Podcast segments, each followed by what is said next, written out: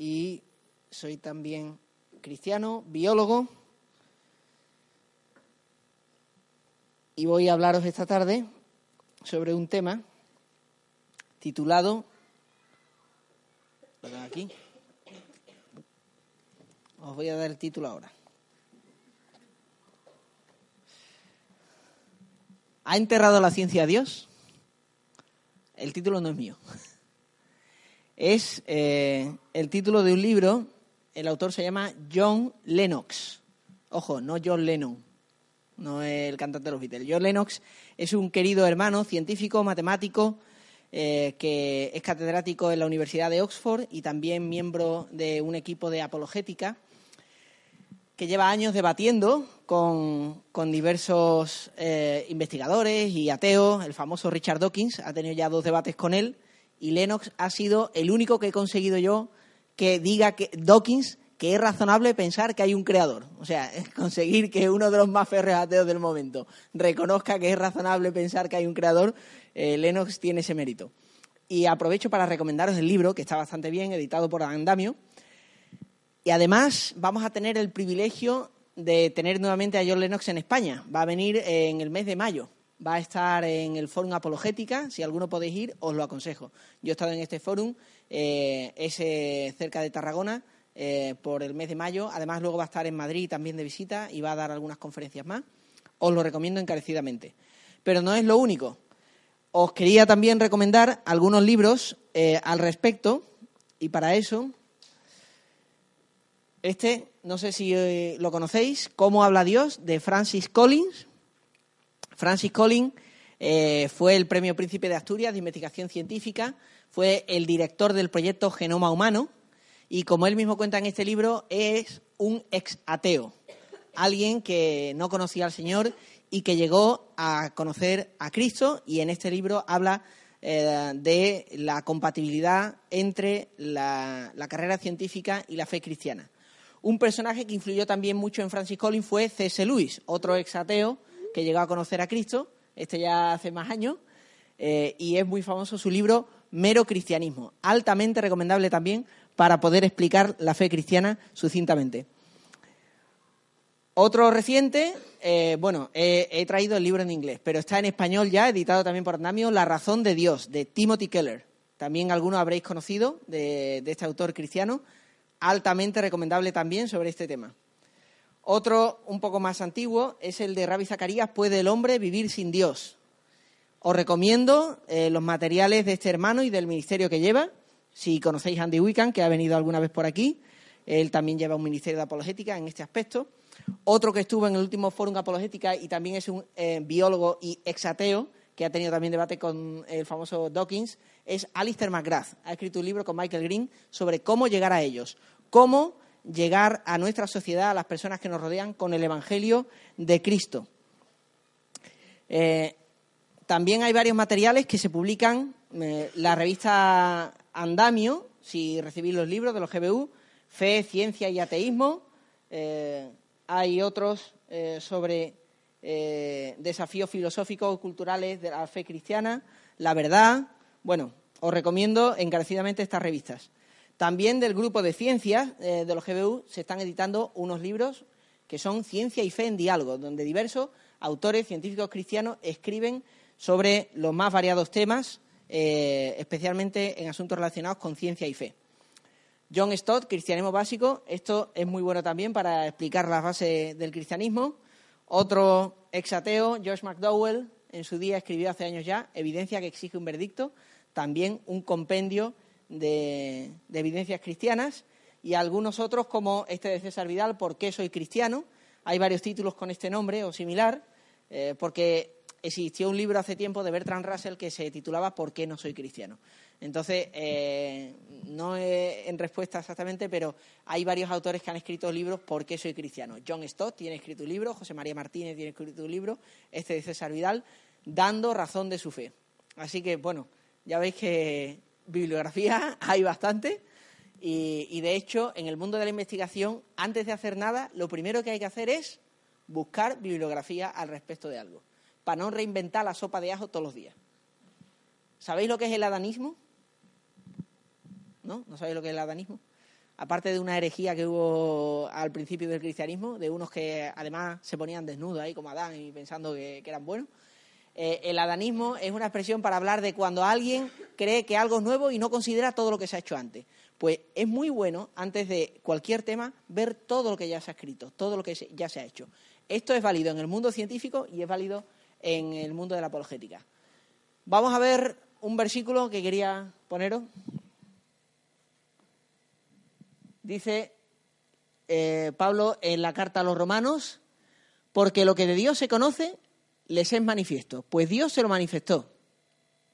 Porque las cosas invisibles de Él, su eterno poder y deidad, se hacen claramente visibles desde la creación del mundo, siendo entendida por medio de las cosas hechas, de modo que no tienen excusa. ¿Qué os parece la afirmación de Pablo? ¿Muy fuerte? ¿Mm? ¿Qué pensáis? ¿Hay evidencias o no hay evidencias de un creador? ¿Ha enterrado a la ciencia a Dios? El mismo ateo Richard Dawkins, cuando él habla de la biología, dice la biología es el estudio de esas cosas que llamamos seres vivos que dan la impresión de haber sido diseñados. O sea, que ya en su libro El relojero ciego, él desde un principio está reconociendo que va a luchar contra algo que intuitivamente nos dice nuestra mente y nuestro corazón. Todo su afán es intentar demostrar que, puesto que es producto de una evolución, no hay ningún diseñador detrás. Pero lo cierto es que al hacer eso, comete un error, una falacia lógica que no sé si ustedes sois capaces de detectar, si, alguno quiere lanzar alguna apuesta. ¿Dónde está el error en decir, esto no lo ha hecho Dios, lo ha hecho la evolución? ¿Dónde está el error? ¿Mm? porque es confundir el proceso con el agente. Es como cuando se dice la madre naturaleza. ¿Quién es la madre naturaleza? ¿Quién es? ¿Existe alguien llamado así? Es convertir las cosas, los objetos, en sujetos. Es convertir la acción en sujeto, en agente. Y eso es un, es un error, una falacia lógica. Hay una parábola que cuenta Max Lucado en su libro En manos de la gracia, que dice, ¿los grillos tienen teología? y cuenta, dice, vamos a imaginar dos grillos en una iglesia que dice, oh, mira, maravilla, hay luz, antes no había, seguramente esto lo ha hecho alguien. Y el otro grillo le responde, no, hombre, no, eso que tú ves es la luz por la incandescencia de, un hilo eh, que en el vacío consigue resplandecer bueno, en este caso, eh, porque hay choques con, el mercurio y eso produce la radiación que emite la luz y eso a su vez se produce porque hay una transmisión de electricidad por unos cables conectados a un interruptor que a su vez van a lo lejos conectado a una turbina que está conectada a un generador de electricidad. Así que está explicado, no lo ha hecho nadie. ¿Entendemos? Es decir, explicar un proceso no es negar que hay un agente detrás, es todo lo contrario, a menos que quieras decir que el proceso es el agente. ¿Me explico? Entonces, eh, Dawkins comete un error de falacia lógica. Pero es más, ha habido gente como Francis Collins que se han convertido precisamente y en buena medida ha influido la investigación de, la creación, del diseño. Otro caso conocido es el de un hombre ya fallecido hace unos años, eh, no sé si habéis oído, de Alan Sandage. Alan Sandage eh, fue un cosmólogo que recibió un premio que se considera el equivalente al premio Nobel en cosmología. Y este hombre se convirtió a la fe cristiana a los 60 años. O sea que nunca es tarde, si la dicha es buena. A los 60 años, después de años de investigación, Alan Sandage se convirtió a Cristo. Y yo he conocido eh, otros casos de hermanos de, eh, trasfondo del campo de la investigación que han conocido a Cristo primero porque vieron que alguien tenía que haber detrás de todo, pero evidentemente tuvieron que indagar más hasta llegar a conocer el Evangelio. Y cuando a Alan Sandage le preguntaban si eran compatibles la ciencia y la fe, decía, por supuesto el universo está demasiado bien ordenado y los seres vivos demasiado eh, intrincados, tanta cantidad de información, tanta complejidad y tan perfectamente ensamblado como para que esto se haya hecho solo. Pero como él decía, si tú quieres conocer personalmente al arquitecto de una casa, no basta con que veas la casa, tienes que conocerle a él personalmente, que él se relacione personalmente contigo. Y eso es lo que ha hecho Dios. Se ha revelado. Es decir, los cristianos creemos que la creación, como dice Pablo en Romano, testifica de que hay algo. Pero la creación, la creación no nos va a contar, o al menos no de manera inequívoca, cómo es exactamente ese algo o ese alguien que está detrás de eso. Nos dice que su eterno poder y deidad, su sabiduría, nos habla de que aquí debe haber alguien inteligente, alguien que ha hecho esto, que puede mucho. Pero si queremos conocer a Dios íntimamente, personalmente, Él se tiene que revelar a nosotros. Y es lo que Él ha hecho, en la persona de Jesús de Nazaret. El cristianismo, por tanto, no es una fe científica. En un sentido, la, eh, la ciencia, el campo científico, ni quita ni añade a la fe cristiana. El cristiano puede creer en un universo estacionario o en un universo en expansión. ¿Dónde pone la Biblia que el universo tenga que ser estacionario o en expansión? ¿Quita o añade eso algo a nuestra fe? Nada. El cristianismo en ese aspecto no es una fe que dependa de un dato científico. Que mañana cambiamos de opinión, pues vale, la física newtoniana ya no vale. Ahora la teoría de la relatividad de Einstein, perfecto. Ah, no, pues lo vemos la newtoniana. No, pues eh, la física cuántica, perfecto. Más aprendemos. Hay un hermano investigador también, Fritz Schaeffer, que ha sido nominado al premio Nobel alguna vez, y él dice, yo cada vez que descubro algo, digo, así es como Dios lo hizo. Descubro algo y digo, ya está, así es como Dios lo hizo. Kepler, cuando descubrió la ley sobre las órbitas de los planetas, ¿sabéis lo que hizo? Ponerse de rodillas y dar gracias a Dios diciendo, gracias Dios mío, porque me has mostrado un detalle más de tu obra de la creación. Y me lo has revelado a mi pequeña criatura. Es una cuestión de actitud. Ante la grandeza de la creación, Pablo dice en Romanos 1 que hay dos actitudes o reconocemos la grandeza de que hay alguien detrás de ello, o ¿cuál es la otra alternativa? Lo dice Pablo en Romano. ¿Qué hicieron los hombres en lugar de reconocer al Creador? ¿Tenéis Biblia ahí? Romanos 1.21. ¿Qué hicieron al no reconocer a Dios? No tienen excusa. Todo el mundo, algo en su corazón, hasta Doki lo reconoce, dice que esto ha sido diseñado. Pero ¿qué ocurre? Pues habiendo, eh, ahí está el 21, es un sentimiento que hay que reprimir, hay que buscar cosas para justificarlo. Pues habiendo conocido a Dios, no le glorificaron como a Dios ni le dieron gracia, sino que se envanecieron en sus razonamientos y su necio corazón fue entenebrecido. Y dice, ¿puede seguir? Gracias. No, esto es el principio. Ahí está. Profesando ser sabios, se hicieron necios y cambiaron la gloria del Dios incorruptible en semejanza de imagen de qué? Hombre corruptible, de aves, de cuadrúpedos y de reptiles. Por lo cual también Dios los entregó a la, inmundicia en la concupiscencia de sus corazones, de modo que deshonraron entre sí sus propios cuerpos.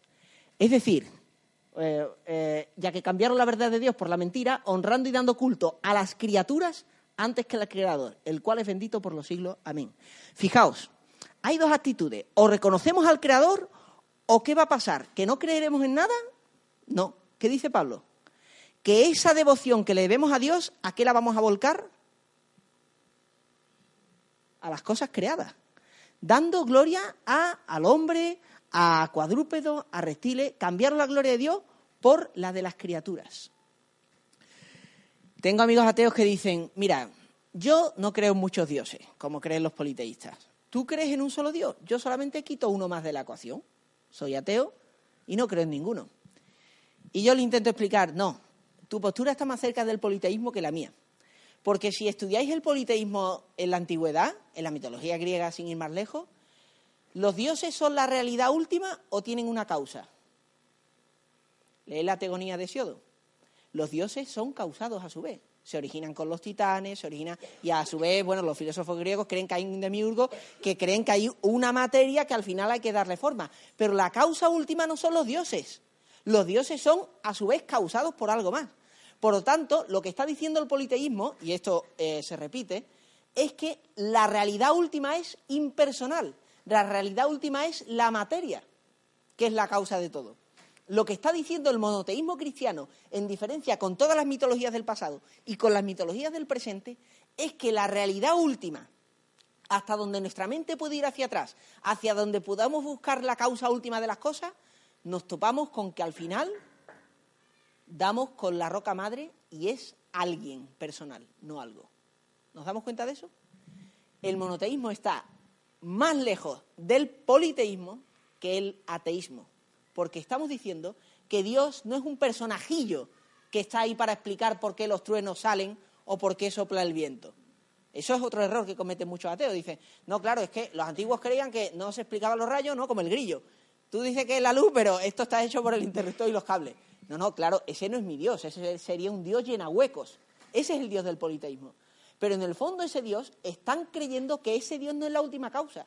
Lo que está diciendo la Biblia, lo que afirma el cristianismo, es que Dios es la causa última. Y esa causa última de todo, incluida la materia, es alguien personal. ¿Os dais cuenta? Es lo diametralmente opuesto al ateísmo y al politeísmo. ¿Entendemos esto? Y lo que dice la Biblia es que si nuestro corazón no lo ocupa el Dios verdadero, lo va a ocupar un Dios falso. Y al final el hombre se va a hacer un Dios, ya sea de su trabajo, de su familia. De hecho, ¿qué es el cientificismo sino idolatrar la ciencia? La ciencia no es mala en sí. El problema está en creer que la ciencia es nuestra salvación. La ciencia es una bendición de Dios. Tampoco los cristianos tenemos que atacar la ciencia en respuesta a provocaciones de cientificistas, materialistas claro que estamos de acuerdo que la ciencia es una bendición, pero yo no creo que la ciencia esté la salvación de la humanidad última. La ciencia precisamente investigamos porque creemos que vale la pena investigar. La ciencia moderna surge en un contexto precisamente cristiano.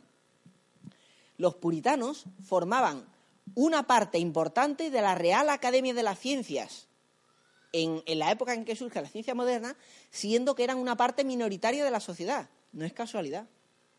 Lo hacían precisamente porque frente a las religiones paganas que no buscan explicaciones a las cosas que crean que valga la pena investigar, sino que crean mitos, y frente también a quien crea que todo es absurdo y que no tiene sentido investigarlo, creemos que este mundo creado por Dios puede ser entendible hasta cierto punto y que por lo tanto merece la pena ser investigado. Y que además los frutos que puedan salir de eso pueden ser de utilidad para nuestros eh, semejantes y que por lo tanto merece la pena la tarea de producir investigación y producir técnica. Entonces, claro que es bueno. Lo que pasa es que, a diferencia de quien idolatre la investigación, nosotros vemos también el lado oscuro. ¿Por qué no hay comida para todo el mundo hoy? ¿Porque no tengamos capacidad técnica para producirla? No, no es un problema técnico ni científico. Podemos llegar a producir más alimentos, pero el problema es un problema de corazón es un problema, eh, bueno, diremos político, lo que sea. Bueno, al final, a lo mejor creamos un gobierno mundial que haga reparto de todas las cosas. Pero igualmente eso tiene un lado oscuro. Si hay un gobierno que controla todo, es el que puede abrir y cerrar el grifo a su antojo y, por lo tanto, quien puede mandar. Pero vemos que al final el problema está en el corazón humano, en la codicia del ser humano. Entonces, la ciencia no es la solución. La ciencia se puede usar para bien o para mal. Hemos dividido el átomo. Podemos usarlo para bien o para mal. Desde que conseguimos la división del átomo, decía Einstein, lo que da miedo no es la fuerza que hay en la división del núcleo atómico. Lo que da miedo es el corazón del ser humano que maneja eso. Porque desde entonces vivimos bajo una amenaza nuclear constante. De hecho, curiosamente, eh, científicos ateos como Stephen Hawking y otros están hablando de un apocalipsis. Ahora parece ser que incluso si no acabamos, como se pensaba en los años 50-60, en un apocalipsis nuclear, quizás acabemos en un apocalipsis de desastre ecológico. Estamos agotando los recursos de manera irreversible y podemos estar cavando nuestra propia fosa. Es decir, que las cosas pueden tener un uso bueno o malo. El, cristiano, la cosmovisión cristiana, nos da precisamente la capacidad para observar eso y juzgar esas cosas. El ateo no tiene explicación para eso, ni puede dar una directriz moral para eso. Yo hablaba con un amigo que, que, precisamente no cree en nada y, y, me decía, bueno, pero yo puedo tener una moral sin ser creyente. Digo, por supuesto que sí, pero te, falta una base para decir por qué crees que hay valores absolutos. Porque yo puedo tener otra moral diferente y ser igualmente válida. Aunque todos intuimos que hay cosas que están mal, ¿no? El abuso de niños estaremos de acuerdo todos en que está mal. Pero si no creemos que hay un ser moral último, ¿cómo justificamos que tiene que haber una base moral para las cosas? La respuesta de mi amigo fue, vale, 0-1. Pero, pero no se trata de ganar un partido. De lo que se trata es de entender que el ser humano, el doctor Mengele de los nazis, ¿Cuántos experimentos se hicieron con los judíos? Auténticas perrerías de someter a personas a bajas temperaturas, a todo tipo de cosas. Y tú dices, bueno, eso tiene utilidad para la humanidad, ¿vale? Pero ¿a costa de qué? ¿Está justificado eso? Los dilemas éticos que se nos plantean hoy en día es hasta dónde podemos llegar si no hay un control ético a esto. Y fijaos a dónde lleva la incredulidad. Eh, Richard Dawkins, eh, eh, entre otras cosas, es partidario del proyecto Gran Simio. No sé si habéis oído hablar de él. El proyecto Gran Simio defiende que hay que trasladar derechos humanos a primates superiores. Es decir, que debemos eh, atribuir derechos humanos a los chimpancés y a los bonobos. Claro, dices tú, bueno, entonces las obligaciones también. ¿Cómo le vas tú a pedir responsabilidad legal a un mono? Pero lo más curioso es que esta gente dice que, que un animal inteligente tiene más derechos que una persona deficiente mentalmente. Así, no se esconden. Richard Dawkins dice claramente, si tu bebé estás embarazada, tiene síndrome de Down, aborta e inténtalo de nuevo. Peter Singer, que es un hombre que es especialista en bioética, filósofo, que, da una cuarta parte de sus ingresos para ONG y obras sociales y demás, y es una persona muy ética en muchos aspectos, dice, francamente no veo mucha diferencia entre mi hija recién nacida y una rata. Así lo dice. Y dice que que el ser humano se considere superior es especismo, eh, intentando equipararlo a la palabra racismo. O sea, que no hay raza superior a otra, pues no hay especie superior una a otra. Es más, un niño que naciese con graves daños cerebrales o, una persona que tenga graves daños cognitivos estaría en una situación inferior en derechos a un bonobo inteligente. Así, no, eh, esto no me estoy inventando nada, es lo que ellos defienden a capa y espada. Fijaos a dónde lleva esto. Claro, al aborto, eutanasia, una serie de cosas, de, de evaluar la vida humana. Y Pablo lo dice, está diciendo, no reconocieron a Dios, sino que quisieron atribuirle el mérito a las criaturas. Y al atribuirle el mérito a la creación, su razonamiento fue entenebrecido. Y vivimos en una sociedad que una vez que ha dejado de creer que hay absolutos, lo que ayer era impensable, mañana será perfectamente aceptable. Y lo estamos viendo. Una de las áreas que dice Pablo, ¿cuál es? La sexualidad. Dice, llegaron a, cometer actos abominables, pues aún sus mujeres cambiaron el uso natural. Es decir, está diciendo que es sintomático de una sociedad que ha llegado a la degradación, que al no reconocer que hay un Dios que marca absolutos y que nos dice cómo debemos vivir y cómo debemos usar nuestros cuerpos, eso va a verse en nuestra vida personal, en nuestra vida sexual, y eso va a tener repercusiones sociales cada vez más. Y evidentemente, cuando el ser humano no se refrena y no tiene dominio propio, eso va a tener consecuencias también.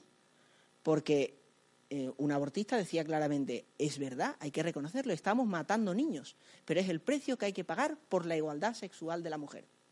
Es decir, para que la mujer se pueda quedar tan como un hombre, de que no se va a quedar embarazada, fruto de, de relaciones promiscuas. Así lo diciendo. O sea, no me invento nada. Es lo que están defendiendo a capa y espada. Luego tú ves a dónde va llevando eso. Y yo creo que todavía tendremos que ver más cosas de aquí al día de mañana. O sea, la generación, si vivimos unos años más, si nuestra sociedad sigue negando a Dios y negando valores absolutos, va a llegar cada vez a razonamientos que hace una generación nos parecían impensables y absurdos. Que si yo lo planteaba diciendo, esto es lo que nos va a llevar a negar a Dios, anda, Emilio, tú estás loco, ¿no? ¿Quién va a llegar a eso? La gente normalmente seguía por el pensamiento del momento y dice, no, a día de hoy nadie está proponiendo eso. Pero no significa que mañana no podamos proponerlo cuando se cambió la definición de matrimonio, alguien dijo, dice, bueno, ¿y por qué importa el número? ¿Por qué no pueden ser tres, cuatro o cinco, no? Ahora mismo hay poliamor y esas cosas. ¿Y sabéis lo que dijo un político? Dice, todavía la sociedad no lo ha pedido. O sea, prepárate que aquí veremos más cosas raras y, y están por venir. Entonces, a eso es lo que lleva. El cristiano no tiene un mazo para demostrar la existencia de Dios en un sentido. Pero lo que nos dice la Escritura es que eh, probar el diseño de la creación no depende de una cosa. Yo a veces cuando escucho argumentos apologéticos decir, porque la especie de animal tal cual, a veces hay diseños asombrosos, o en ciertas plantas o ciertos aspectos. Pero yo iría más a, considerarlo todo como un todo, en global. El aspecto de que el universo como un todo demuestra un diseño. O sea, ¿por qué estamos aquí? Porque nosotros, seres conscientes que se plantean de dónde venimos, a dónde vamos, por qué estamos aquí. Esa es la pregunta última no ya detalles en concreto de cómo está hecho mi pulgar o cómo está hecho mi ojo, sino el diseño global, es decir, por qué hay algo en vez de nada y por qué este algo tan particular, por qué no es toda una masa amorfa y por qué existen criaturas pensantes, inteligentes. Y ahora, ¿qué responde mejor a esa pregunta? ¿La cosmovisión bíblica de que hay un Dios que ha creado todo? ¿O decir que no hay nada? ¿O decir, como plantea el panteísmo, que todo es Dios? Pero claro, en ese caso habría que plantearse también cuando vemos pues, los desastres naturales y, las cosas, dices tú, bueno, entonces eh, también atribuimos a Dios todas esas cosas, o los cambios, o las imperfecciones de la naturaleza, porque los cristianos no defendemos tampoco que el mundo es perfecto en un sentido. Claro que, este mundo no es la perfección, no es el cielo todavía. Entonces, eh, el panteísmo tiene también sus problemas filosóficos. Dice Francis Collins precisamente, dice, hoy en día se ha acumulado tal cantidad de evidencias, lo que se llama el ajuste fino del universo, y habréis oído hablar del principio cosmológico antrópico, no sé si habéis oído, hay, en mi facultad hay un libro, y está escrito por gente que no son creyentes, que precisamente acumula una serie de evidencias que dice, el universo no, no, parece que sea probable que la vida tuviese que, que existir, y más existir una vida tan desarrollada como la nuestra. Entonces, sin embargo, encontramos que tiene las características exactas de todas las que podría tener, y podrían darse muchas, las que tiene para que permitan la vida. Y no tendría por qué ser así. Entonces, eso es lo que se conoce como el principio antrópico. Algunos ateos ya han dicho, esto lo van a aprovechar los creyentes, va a hablar de la evidencia de existencia de Dios, porque van a hablar del ajuste fino.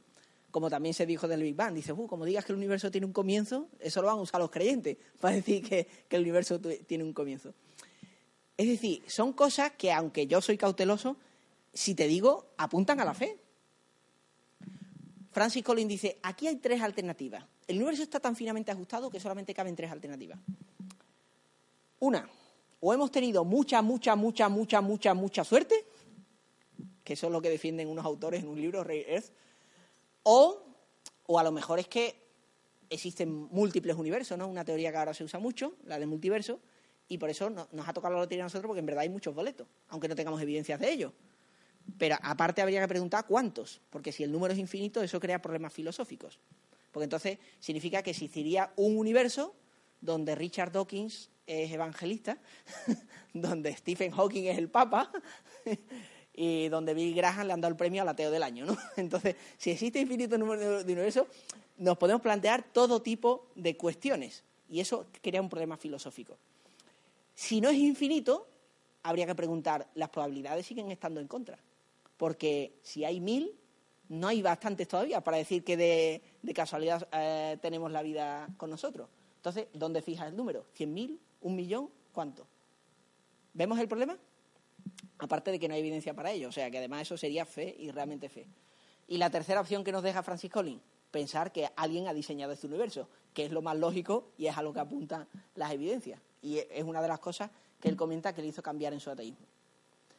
Es decir, aunque nosotros no tenemos un mazo para demostrar que, lo que dice la Biblia es la verdad, sí es tan evidente y tan intuitivo para el mismo corazón y la mente humana, y Dios lo habla, que dice que estamos sin excusa. De modo que eh, el mismo filósofo Kant decía, dos cosas provocan en mí un mayor asombro cuanto más me paro a pensar y razonar sobre ello. El universo estrellado sobre mí y la ley moral dentro de mí. Y esas dos cosas, dice Pablo, que nos dejan sin excusa. Todos tenemos ideas de que hay alguien detrás de esto y todos tenemos ideas de que existe una obligación moral y que el universo existe lo bueno y lo malo, lo justo y lo injusto. Y eso se entiende y se explica porque hay un Dios que ha creado esto y que hay un Dios al cual tendremos que rendir cuenta un compañero mío de carrera me decía, mira Emilio, yo te reconozco cargo ahí, porque esto solo nos ha hecho. Pero yo lo que no creo es eso de que es un Dios que me juzga, que eso, eso es lo que yo no estoy dispuesto a aceptar. Llámalo X, lo que sea, ¿no? Eso se dice mucho ahora, ¿no? Eh, llámalo X, pero, pero un Dios, eh, ese Dios que me pinta cristianismo, no. Me quedé yo así y le digo, vamos a ver. Me estás diciendo que estás dispuesto a creer en un creador y en cualquier cosa que haga falta, menos en alguien a quien tú tengas que rendir cuentas. Y me dice, ¿me vas entendiendo? O sea, ahí está el problema. El problema está en que no queremos rendir cuentas. Nietzsche decía, si, si, yo, aun teniendo a Dios delante, viese que existiese Dios, no querría ese Dios porque yo no soportaría no ser Él. Y ese es el auténtico problema que dice Pablo. El problema es que el ser humano quiere ser soberano en su corazón. Queremos ser el número uno nosotros y hacer lo que nos da la gana.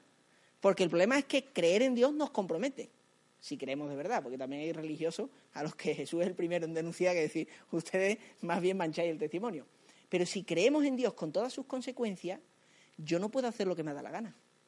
Por eso el mundo prefiere creer una mentira que el día de mañana la puede cambiar. Una mentira no compromete. Mientras yo crea esto, mañana cambio de moda, pues ya está. Pero si es un Dios que existe objetivamente y que está por encima de mí, ya no es alguien que yo pueda cambiar y poner como un títere, sino es más bien alguien que me obliga a investigar, a buscar la verdad, a tener yo que adaptarme a ella en vez de adaptar la verdad a mi parecer. Ese es el auténtico desafío y el auténtico dilema. Y lo que tenemos que ver entonces es cuál es nuestra cosmovisión. No es una cuestión de detalles, no es una cuestión, por eso digo, no, hay que ir a, temas que en verdad son secundarios. Es una cuestión de visión global. ¿Cuál es nuestra visión del universo? Toda cosmovisión se caracteriza por cuatro puntos. Tiene una explicación para el origen de todas las cosas, tiene una explicación también para el destino al cual vamos, tiene por tanto una explicación del significado de por qué estamos aquí y tiene también una explicación de cómo distinguir entre lo bueno y lo malo. Pero llevo una vida buena, soy buena persona, ¿Acaso si existe un Dios no me lo va a tener en cuenta? Siempre está esa idea ahí de ganarnos el mérito. Pero lo que dice la Biblia es que estamos peor de los que nos creemos. Somos zombies. Ahora que está tan de moda los zombies, muertos vivientes, pues eso somos nosotros. Y queremos maquillarnos y decir, mira, la carne no está tan podrida, seguro que Dios me va a aceptar así si me cuido. No, no, amigo mío, estás muerto, aunque tú crees que, que estás bien, estás peor de lo que tú puedes imaginar. Y Dios te ve mejor que nosotros nos vemos y nos ve podridos, muertos en delitos y pecados. Y lo peor es que no lo sabemos, somos zombies, muertos vivientes. No sabemos que estamos muertos y queremos entrar al cielo así. Y Dios está diciendo, no, tú necesitas nacer de nuevo, necesitas una transformación radical. Eso es la gracia. Fíjate, es diferente a toda otra filosofía o religión humana. Diferente por su dependencia de un hecho histórico de Jesús de Nazaret que además, fijaos, en todas las religiones eh, a veces viene por enseñar unos principios o por contonos hechos que lo cuenta una persona. Mahoma dice que a él se le apareció el ángel Gabriel. ¿Quién lo vio? Nadie. O sea, yo me lo tengo que creer. ¿Cuántas sectas ha habido que son de un profeta o una profetisa que dice, no, yo es que tiene una revelación, no sé qué? ¿Quién la ha visto? Nadie. Hay que creérselo. Pero Jesús se apareció, dice Pablo, ¿a cuántos? ¿A cuántos se apareció? A muchos testigos. Es decir, es un hecho histórico maravilloso, milagroso y corroborado por cientos de testigos, no por uno. Y encima es un hecho histórico que está dependiendo de una persona exclusiva en la historia, que es Jesús de Nazaret. Y es un hecho histórico que nos está diciendo también que nos salvamos no por nuestros méritos, sino por los méritos de ese que vino, que es Dios hecho hombre, que es Jesús de Nazaret. Eso hace el cristianismo único. Y por eso hay que entender que la enseñanza cristiana tiene un hilo de conexión en toda la Biblia. Toda la Biblia apunta a ese hecho de la persona de Cristo. ¿Qué dice Jesús? Escudriñar las escrituras, ¿por qué? ¿Por qué hay que escudriñar las escrituras?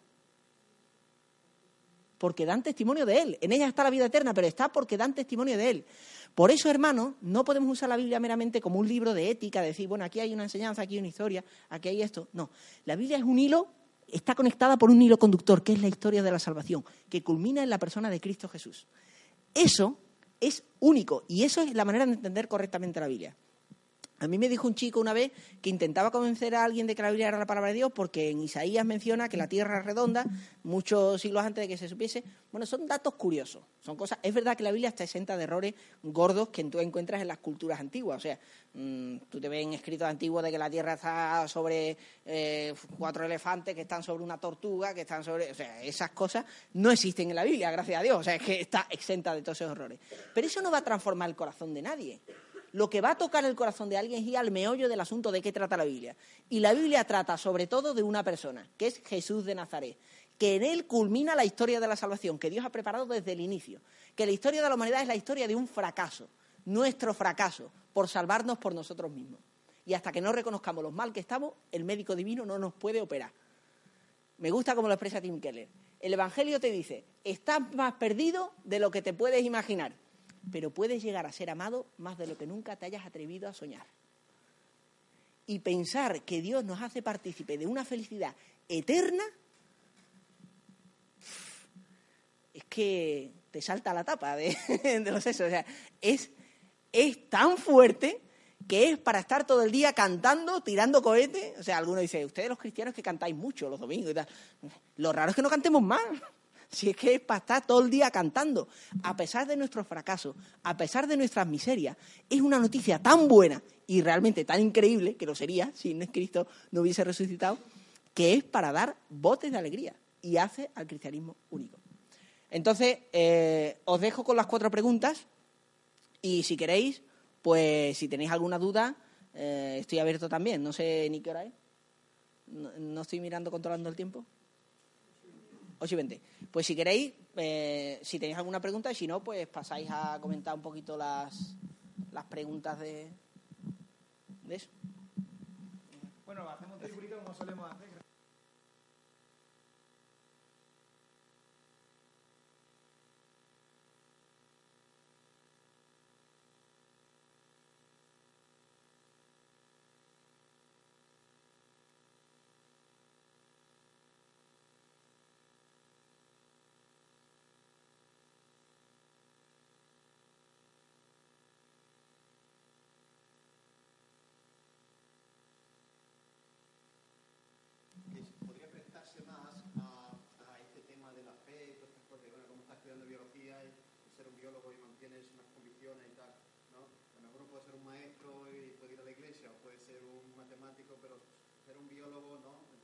Sí, sí. ¿Cómo has vivido tú todo ese proceso en la universidad?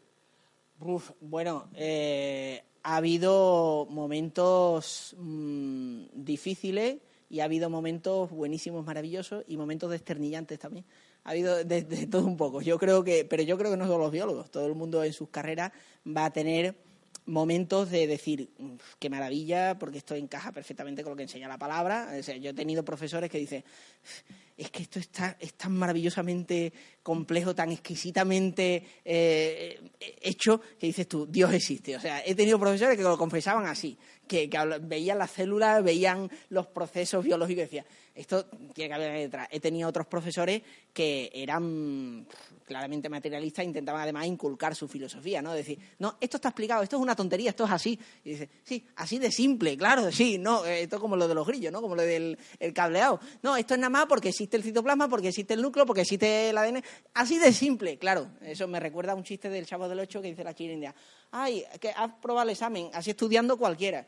claro, pues estudia, así de simple, así de, así de simple pero eh, ha habido momentos también que tú dices, bueno, ¿y esto cómo encaja con como yo lo entiendo? Pues sí, hay preguntas también que, te puedes hacer y creo que son lícitas y a veces pues tienes que revisar. La, ciencia sí es verdad que te puede corregir algunos temas. Mm, yo creo que, por ejemplo, hay que estar abierto. Mm, si, si una lectura primera del Génesis te parece que Dios crea en siete días de 24 horas, pero luego tú ves que hay una evidencia de un universo más antiguo e incluso existe la posibilidad de entenderlo a raíz de la lectura, oye, pues eso puede aplicarte un correctivo eh, en cómo hayas entendido algunos aspectos de, cierta interpretación de un pasaje. Y para eso hay foros cristianos, es que hay foros de científicos cristianos. Entonces existen eh, asociaciones en, Estados Unidos, eh, en Inglaterra, en Francia, en España ahora también, de los GBU, foros donde pues a veces se debaten cuestiones, ¿no? De entender pues cuestiones de los orígenes o cuestiones de, cómo entendemos la mente y el cerebro, el alma, el, tema neuronal, o cómo entendemos cuestiones de bioética, o cómo entendemos todas esas cuestiones se, se plantean en foro y lo que hay que mantener un diálogo constante en ese aspecto, porque siempre hay cosas en las que hay que estar abierto a aprender, hay que mantener una mente abierta porque no podemos decir eh, tampoco más allá de lo que la Biblia dice. Y yo, yo no puedo decir, hay cosas que que la historia me puede corregir. La arqueología ha confirmado la Biblia muchas veces, pero también ha corregido conceptos que podemos tener erróneos. La Torre de Babel, hoy en día sabemos que no era una espiral, era un zigurat. Y no tenía más de 90 metros, o sea, no era como se interpretaba normalmente una torre súper alta, sino eh, tenía una explicación de que culminaba la bóveda celeste y en ese sentido buscaban que fuese la puerta del cielo. Entonces, la ciencia puede aplicar correctivos, matizaciones, enriquecer nuestro conocimiento de la Biblia, entender mejor el lenguaje, de por qué se habla así y, cómo se aplica eso a nuestro día de hoy. O, por ejemplo, la Biblia dice, Dios dijo, hágase la hierba verde. No se puede explicar la clorofila, pero cuanto más investigamos el sistema de la fotosíntesis es fabuloso, fabuloso. Incluso el orden de, aparición de las plantas en el Génesis coincide con el que se cree eh, eh, orden de aparición de las plantas originalmente y con el que ocurre cuando se puebla algo por planta. O sea, primeramente la hierba, las plantas que dan semillas eh, y, las que dan fruto, o sea, date cuenta, el orden de espora, semilla, fruto, es que incluso coincide con lo que nos dice la biología. Todo eso puede enriquecer, puede matizar, puede corregir. Ahí hay que estar abierto. Y luego hay cuestiones que Mm, que bueno, que, no son ni blanco ni negro, sino sencillamente, eh, como en todas las cosas, como en todos los trabajos, tú lo que tienes que hacer es aprender todo lo posible eh, y, a veces tener un poco de paciencia, porque hay cosas que se entienden mejor a la larga para integrar todo. Eh, mm, hay conocimientos, yo recuerdo la revista Time, decía hace años, ¿ha muerto Dios? Y luego sacaron al poco, a los pocos años una portada, ¿está Dios volviendo a la vida? Dice, bueno, entonces ¿qué vamos a estar aquí jugando al ping-pong? O sea, encontramos una evidencia de lo que nos parece que va en contra de Dios y una que va a favor. paciencia. Espera tener todo el cuadro, aunque todo el cuadro no tendremos hasta, hasta que estemos con Dios, pero espérate a tener todo el cuadro para emitir un juicio, porque si emitimos un juicio en base a datos parciales, lo que hoy te parece que es una dificultad, mañana es algo a favor. Y pongo un ejemplo. La Biblia habla de que el sol eh, sale, el sol se pone, ¿no? Se usó en la Edad Media para decir que, entonces no podía ser que la Tierra girase en torno al sol, ¿no? Contra Galileo, también por el tema aristotélico. Eh, bueno, pues vemos que la ciencia apunta a que es verdad que nos creíamos el centro del universo y ahora somos más pequeños de lo que pensábamos. Pero la ciencia sigue progresando y ahora nos dice Einstein que en verdad el punto de observación es relativo. Por lo tanto, tampoco hay nada incorrecto en decir el sol sale, el sol se pone incluso científicamente, ya que todo depende del punto de vista del observador. Algo que ya había propuesto Galileo, por cierto, y lo, dijo en su defensa. Y, resulta que la ciencia sigue avanzando y con el principio antrópico eh, descubrimos que es ventajoso que no estemos en el centro del universo, ya que si estuviésemos, la concentración de estrellas sería tal que no podría existir la vida en nuestro planeta. O sea, nos conviene estar más bien en un rinconcito tranquilito donde haya las estrellas suficientes para que no nos den demasiada radiación cósmica y que además tengamos una estrella tipo G estable que permita que exista la vida y a una distancia adecuada en la cual podamos tener la gravedad suficiente, la temperatura suficiente y las proporciones químicas suficientes para que exista la vida. De modo que los autores del principio antrópico dicen Claro, Galileo demostró que no somos el centro del universo en todos los sentidos, pero eso no significa que no lo seamos en ningún sentido. A lo mejor sí lo somos en, otro sentido. O sea, fíjate las vueltas que da la vida al cabo de los siglos para decir, pues, oye, es verdad que estamos en un rincón, pero es que el rincón es el mejor sitio para estar para que exista la vida. Entonces, por eso lo que hay que tener es paciencia, aprender de todo y, yo creo que cuando lo miras a nivel global, eh, la biología y todas las otras cosas dan gloria a Dios si, tenemos la actitud adecuada. Sí.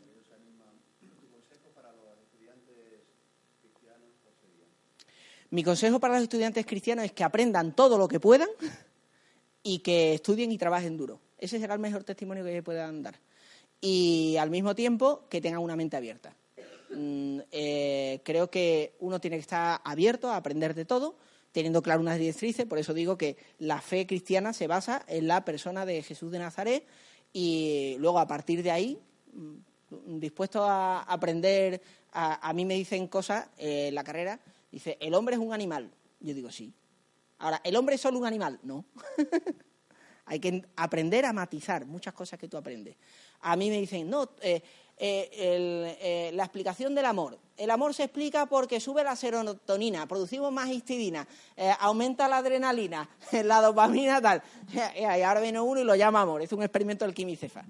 Si tú me estás queriendo decir que hay una serie de reacciones químicas implicadas en mi actitud, totalmente de acuerdo, eso no va en contra de mi fe, claro que sí. ¿Cómo no va a tener implicaciones físicas mi mente y mi pensamiento si la misma Biblia lo dice? Ahora, si tú me intentas decir que eso es todo lo que hay, no, amigo, hay más, hay otra dimensión. Y la ciencia no me puede decir ni, cuál es la causa última de las cosas, ni un propósito, que no significa que no lo haya, ni si eso es bueno o malo, tiene sentido. Es decir, quien haga eso está hablando más de lo que la ciencia puede, puede decir. Es lo que le ocurre a Carl Sagan en su famosa serie Cosmos. Él dice, el universo es lo que hay, lo que ha habido siempre y lo que habrá jamás. Y como él no dice que es una opinión personal suya, la gente se cree que está hablando un científico en plan de ciencia. No, mire usted, esa es la opinión de Carl Sagan, que la puede dar Carl Sagan o el carnicero de la esquina. Pero eh, vale lo que vale esa opinión.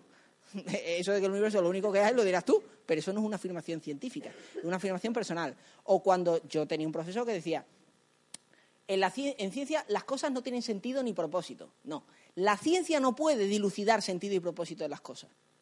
Pero decir que las cosas no tienen sentido eh, es ya meterse en un tema filosófico. Eso es como decir que si yo lanzo una red que tiene una malla de 10 centímetros, lógicamente, ¿qué peces voy a cazar?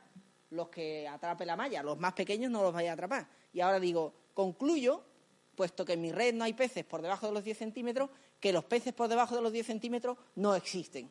No, mire usted, su red no permite cazar o pescar peces de menos de 10 centímetros. La ciencia no puede dilucidar cuál es el propósito último, ni la causa última, ni el sentido de las cosas, porque se dedica a otras cosas. Se dedica a entender el cómo, el proceso, la explicación material, pero no quita que haya una dimensión espiritual aparte de esa explicación material, que es perfectamente compatible.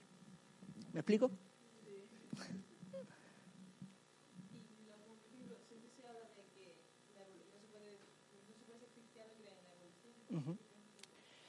Realmente es un tema mm, que genera división entre los mismos cristianos, porque el mismo Francis Collins eh, eh, era ateo, ahora es cristiano, pero él es evolucionista. Y de hecho él plantea un poquito el tema también en el libro. Hay un debate entre el movimiento del diseño inteligente y, hermanos de diversas corrientes. Hay hermanos que son creacionistas de tierra joven. El creacionismo de tierra joven defiende que, hay que interpretar Génesis literalmente, los días son seis días de 24 horas, eh, luego está el llamado creacionismo progresivo, que entiende que los días de Génesis no han de tomarse como 24 horas literales y que Dios va creando progresivamente a lo largo de un tiempo. Está el evolucionismo teísta, o sea, la idea de que Dios usa un proceso evolutivo para crear. Y, dentro de eso hay un movimiento que es el diseño inteligente, que algunos dicen que son creacionistas, aunque dentro de ellos hay de todo, hay evolucionistas y creacionistas, que dicen, eh, independientemente de que creamos o no la evolución, lo que está claro es que hay un diseñador y se puede probar científicamente.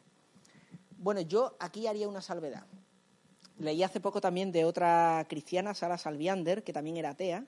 Eh, esta trabaja en Texas, es astrofísica, y es curioso porque te da una explicación de que el Génesis es literal, pero los días no son de 24 horas, siendo literal.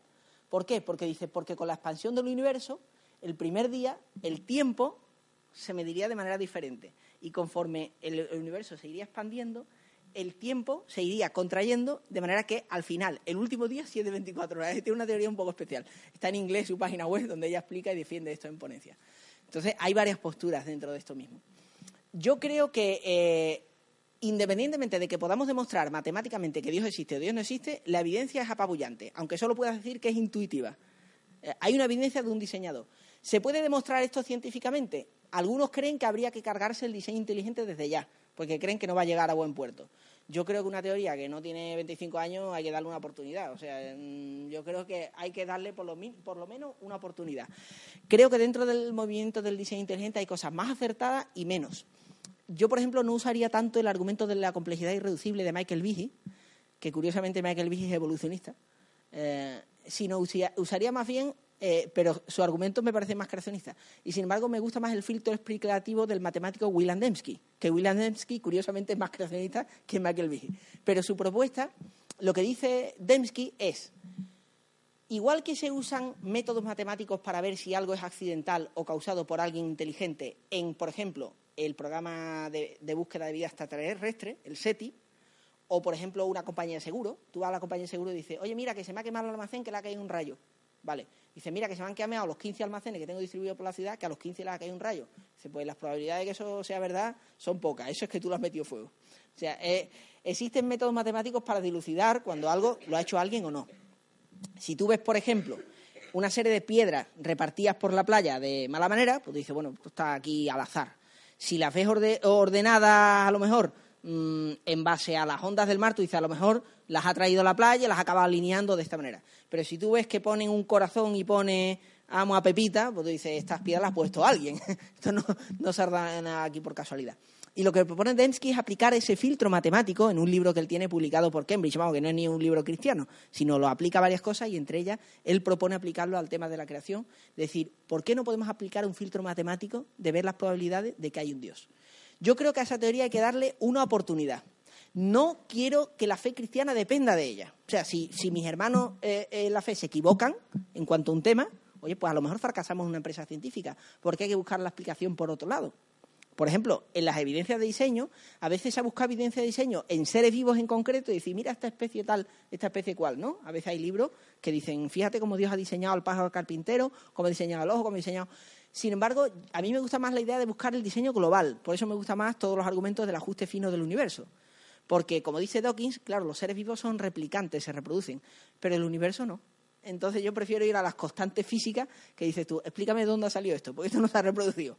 Esta es la que es y no es otra. Entonces, a mí me gusta más usar ese tipo de argumentos. Creo que hay que mantener una mente abierta, mm, ni darle el mazazo de decir no se puede demostrar, pero tampoco hacer depender la fe cristiana de eso. O sea, mi fe cristiana no depende de una teoría científica en concreto pues a lo mejor los creacionistas de Tierra Joven se han equivocado en sus cálculos, pues a lo mejor los otros se han equivocado en otras cosas, los evolucionistas se han equivocado en unas pocas de cosas. Entonces, mm, porque hay que estudiar historia y ver también errores que se han cometido históricamente, como cuando le cortaron intestino a gente pensando que eran órganos vestigiales y se cargaron a un montón de gente. Eso no se suele contar en las escuelas. Se hablan de los errores de, mm, precisamente de, cristianos cometidos, pero en nombre del ateísmo se han hecho barbaridades, ¿no? Por no hablar de la eugenesia la eugenesia no era solamente de los nazis. Eso a principios del siglo estaba bien visto. El poder seleccionar a una raza humana superior. Entonces, viendo todos los errores, mi fe cristiana no tiene que estar comprometida con una teoría en concreto, pero yo estoy abierto a que se pueda demostrar y encontrar evidencia de la escritura. Ahora, si estoy hablando con un incrédulo, yo no le haría depender mi fe de decir, oye, mira, mm, esto tiene que ser así porque el carbono 14 falla. Yo no apoyaría mi fe en eso, porque como digo, mm, si dentro de los mismos científicos cristianos hay discrepancia, eh, no voy a yo a, argumentar algo que, es motivo de, discusión. Yo voy a lo gordo, al trazo gordo. Voy a intentar demostrar que hay un creador. Y con eso me conformo. Si, si me admite eso, ya tenemos una cosita ganada. Y luego, si me admite que puedo demostrar razonablemente la historicidad de Jesús de Nazaret, la evidencia de los evangelios y evidencias que apuntan a su resurrección, con eso me vale y me conformo. ¿Ok? Me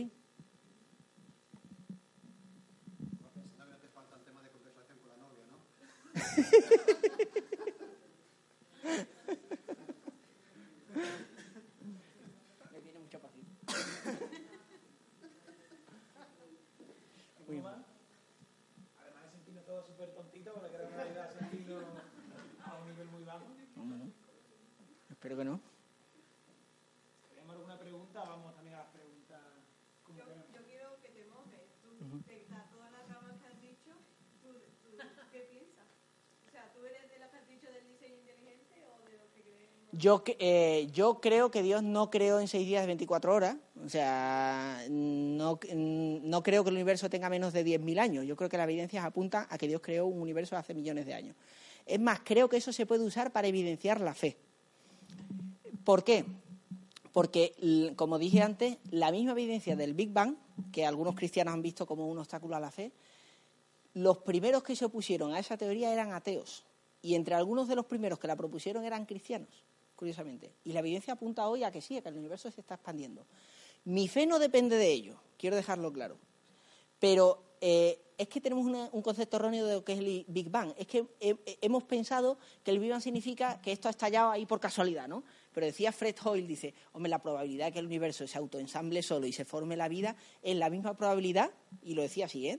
Con datos matemáticos, de que un tornado pase por una chatarrería y deje a su paso montado un Boeing 747. o sea, esa comparación se hizo famosa. Tan es así que otro premio Nobel, Francis Crick, eh, junto con James Watson, a James Watson le han retirado el título de ser por ser racista, porque ha hablado cosas de los negros que no están muy bien. Pero Watson y Crick, sí, sí, en serio. Eh, Watson y Crick le dieron el premio Nobel por explicar la molécula del ADN. Además, eso, es mi campo, eso me encanta. El diseño de la molécula del ADN, la base de la biología molecular, eh, es una maravilla. Además, es un diseño precioso. Francis Collins, eh, este hermano creyente, estaba en una conferencia y va y pone una vidriera preciosa con unos dibujos de una catedral en Inglaterra y tal.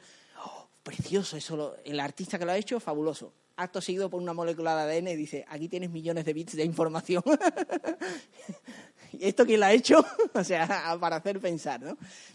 El, mismo ADN te está diciendo, esto es un código escrito. O sea, es información. ¿Estamos diciendo que la información ha nacido de la nada? O sea, ¿es razonable decir que una carta se ha escrito de la nada?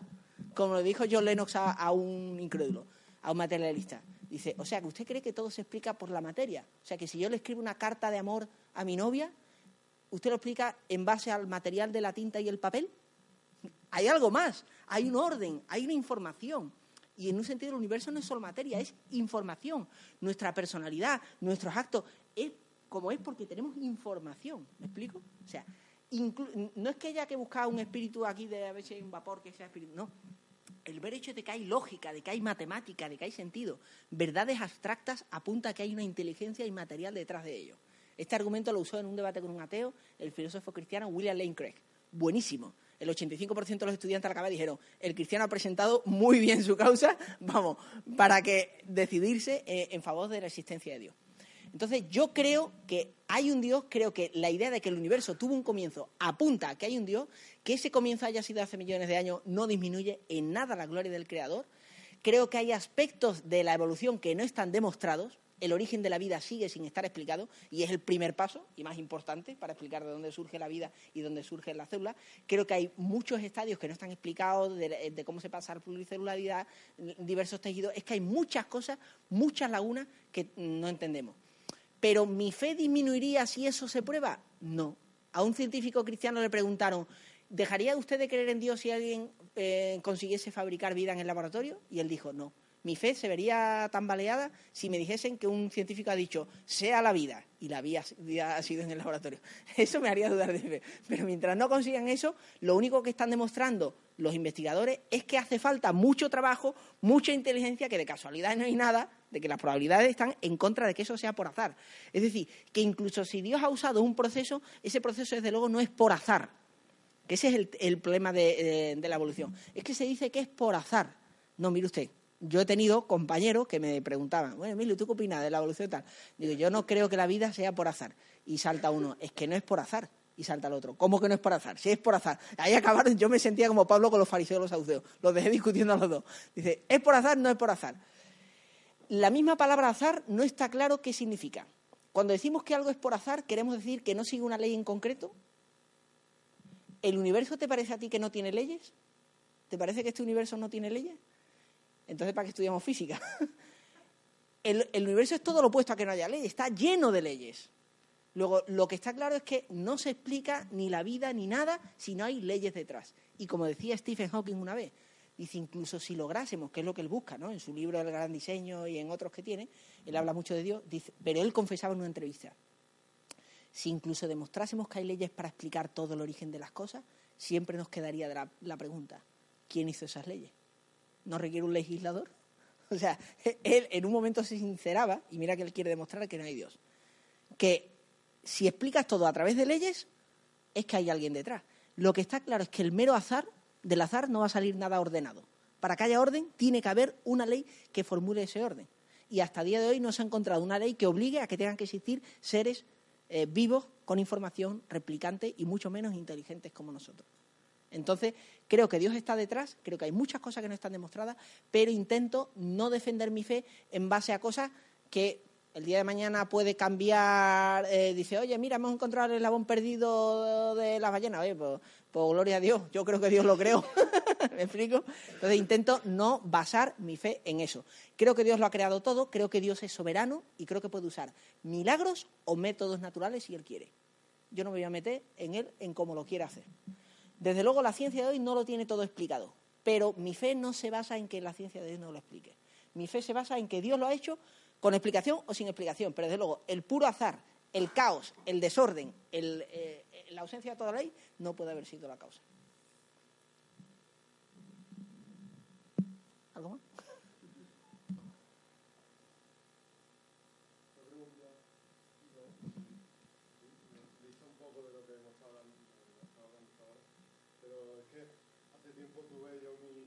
dentro de,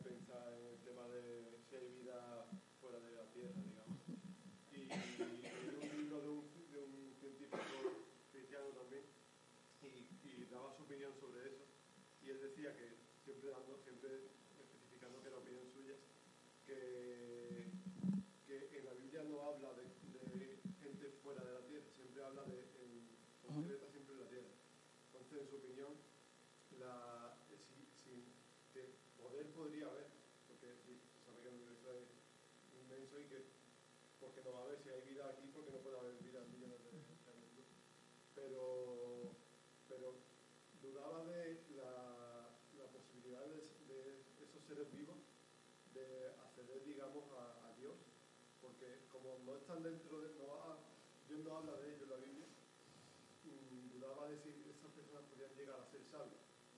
No, no están dentro de cuando le preguntaron a Edwin Kerr sobre esto, conocéis a este hermano astrofísico que fue profesor de la Universidad de Sevilla, lo invitamos a los GBU en mi época a dar una conferencia sobre el origen del universo. Fue muy bueno. Algunos amigos míos acabaron mosqueados porque, dijo, es que ha dejado al cristianismo muy bien y a las demás religiones muy mal. Digo, ¿y eso te molesta si tú eres ateo? Pero a algunos evidentemente les incomodaba, ¿no? porque mostraba que la Biblia es mucho más coherente que los mitos antiguos. Eh, y cuando le preguntaron, ¿cree usted que hay vida extraterrestre? Y él dijo, bueno, pues los cristianos pensaremos que si no existe es que Dios nos ha tenido un cariño muy especial. Y si existe, pues Dios también los ha hecho. Dice, ahora, si esperabais que yo viniese con un amigo verde con antenita, no, no lo he traído.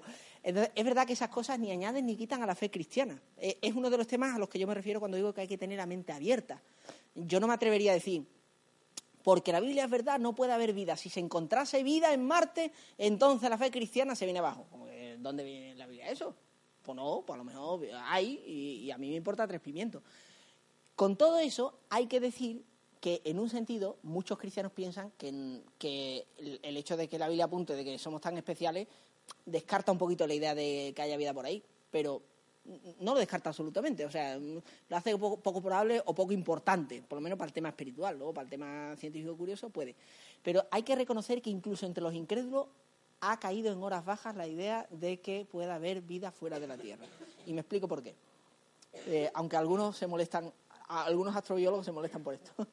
Eh, yo escuché a este, a Mercader, uno español, que además lo han entrevistado desde en la tele, que le molestaba mucho esta idea porque él ha invertido su vida en esto pero está en horas bajas. En los años 50, 60 se pensaba que habría vida por todo el universo, que esto era facilísimo. Las películas de marcianos, ¿eh? bien los invasores de Marte, aquí, o sea, fíjate, no solamente vida, vida extraterrestre. Decirle eso a un biólogo es decir mucho, ¿eh? porque estamos intentando ver si hay una bacteria en Marte. O sea, no te digo ya, ya marcianos con antenas no buscamos. Hace tiempo que de- desistimos de esa tarea. Pero en los años 50, 60 se pensaba que podía haber vida a mogollón los rusos, los soviéticos en aquella época, en- enviaron una sonda a Venus pensando que por allí debían estar en la época de los dinosaurios. Fíjate las teorías, Javier.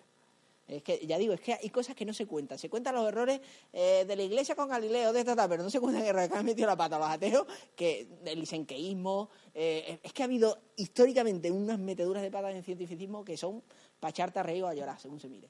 Bueno, pues cogieron una sonda y dijeron, venga, vamos a enviarla para allá a ver si hay, hay dinosaurios y estas cosas.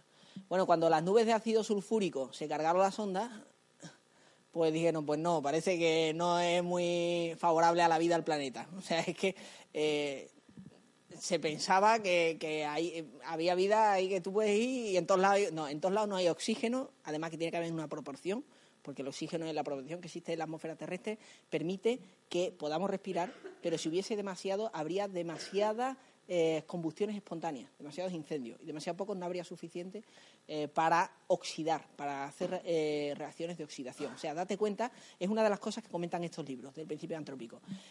Conforme se ha ido avanzando en la investigación, se ha visto que antes se pensaba que, bueno, hay un planeta, hay vida. Luego dijeron, bueno, pero tiene que haber agua. Bueno, hay agua, hay vida. Todavía la tele a veces da esas noticias. Hay agua, podría haber vida. No, mire usted, el agua no es bastante. Descubrimos que, oye, cualquier temperatura no vale. Y es que hay planetas que tienen una temperatura abrasadora. La vida no puede existir a mil grados centígrados, o sea, es que directamente ahí se quema todo. La única vida que conocemos que existe está basada en el carbono. El carbono tiene unas propiedades químicas que no permiten cualquier situación. Sin embargo, es la única molécula que conocemos propia para la vida. Y mira que se ha intentado diseñar vida basada en silicio, en varias cosas. Pues no, es el carbono, por una serie de propiedades químicas de las moléculas que permiten una rotación, que permiten ciertos enlaces, cierta variabilidad, y es lo que permite que haya moléculas complejas y que haya células y que haya vida. O sea, la vida tal cual la conocemos, solamente la conocemos basada en el carbono. ¿Podemos imaginar otras cosas? Podemos, pero eso se llama imaginación, no ciencia. Entonces, lo que tú no puedes hacer es acusarme a mí de que tú eres creyente y no eres científico y ahora tú te puedes imaginar los mundos de Yuppie. No. Básame con evidencia científica. Si no, eso se llama fe. Más fe que la mía.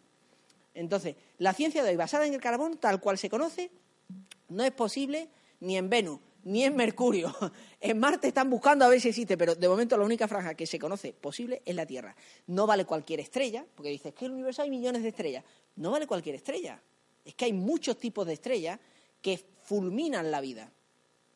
No vale cualquier planeta. Los planetas gaseosos no son tampoco un planeta capacitado para albergar la vida. No vale cualquier fuerza gravitatoria. Una, hay fuerzas gravitatorias que por fuerza o por debilidad harían imposible la vida. Pero es que no valen ni siquiera ciertas leyes químicas y físicas que en el universo podrían ser diferentes y no lo son. Y nos preguntamos por qué. O sea, conforme más se ha ido investigando, más son los requisitos para que exista la vida. Entonces ya no son uno, ni diez, ni veinte, sino que estamos hablando de decenas, de cientos de requisitos para que se pueda formar y desarrollar la vida Y eso, las probabilidades de que ocurran, incluso a escala cósmica, son bajísimas. El libro El principio andrómico, ya digo, no son cristianos, defiende esta teoría. Tiene un capítulo entero dedicado de por qué ellos creen que no hay vida extraterrestre. El libro Rare Earth, lo mismo. Curiosamente, ellos creen que es que hemos tenido mucha chamba, o sea, sin ser creyentes. Pero dicen es que las probabilidades son mínimas para que exista en otro lado. Entonces, siendo que lo están diciendo así, gente que no son creyentes, no voy a ser yo quien defienda que tiene que haber. Pero desde un punto de vista filosófico cristiano, ni me quita ni me añade, pero en un sentido lo que no me tiene que quitar es el sueño. O sea, si Dios no me ha revelado eso, es que el tema como mínimo carece de importancia a nivel espiritual. Yo quería preguntarte, estamos en la edad en la que muchos empiezan a ir a la y chocan con el mundo del conocimiento y demás. Y entonces muchas veces en este choque eh, nuestra fe se debilita. Entonces quería que nos aconsejara o que nos contara de tu experiencia cómo viviste eso y cómo podemos eh, vivir esto nosotros también como cristianos. Pues buena pregunta. La verdad es que eh, en mi vida personal mm, me ha ocurrido una serie de cosas también particulares, ¿no? Cada uno vive, yo acepté a Cristo a una edad temprana, entonces yo he vivido mi fe con un sentido de diferencia en el instituto, en la escuela y de alguna manera iba mentalizado en la universidad, o sea, yo sabía que estaba en un entorno que no comparte mi fe, que me iba a encontrar de todo y me he encontrado de todo, tanto en el profesorado como en el alumnado. Mm, y en ese aspecto uno tiene que saber dónde está. Pero al mismo tiempo tú tienes que ir con una gran confianza de que tú no tienes que estar acomplejado de nada. O sea, eh, el cristiano eh, mm, puede ser minoría, que a veces tampoco, que a veces yo he descubierto compañeros que comparten hasta cierto punto la creencia en Dios, principios y cosas, y gente extraordinaria que doy gracias a Dios por haber conocido. Pero incluso siendo minoría, tú no tienes que tener ningún complejo. Yo no estoy creyendo nada raro. O sea, quien tiene un problema para mí es quien no conoce a Jesús. Eh, entonces el problema no lo tengo yo. Hay que quitarse complejos de encima. Eh, hay que saber que evidentemente este mundo no es nuestro hogar, que muchísimas personas no conocen a, Jesús y que eso te lo vas a esperar, profesor alumnado.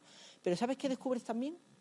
Que muchas veces las personas que no tienen fe no han tenido realmente la oportunidad de conocer a un cristiano verdadero.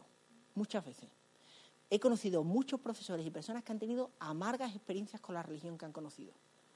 Y eso te da una preciosa oportunidad para empatizar con ellos y para poder mostrarles algo que ellos no conocen, un cristiano auténtico y a Jesús.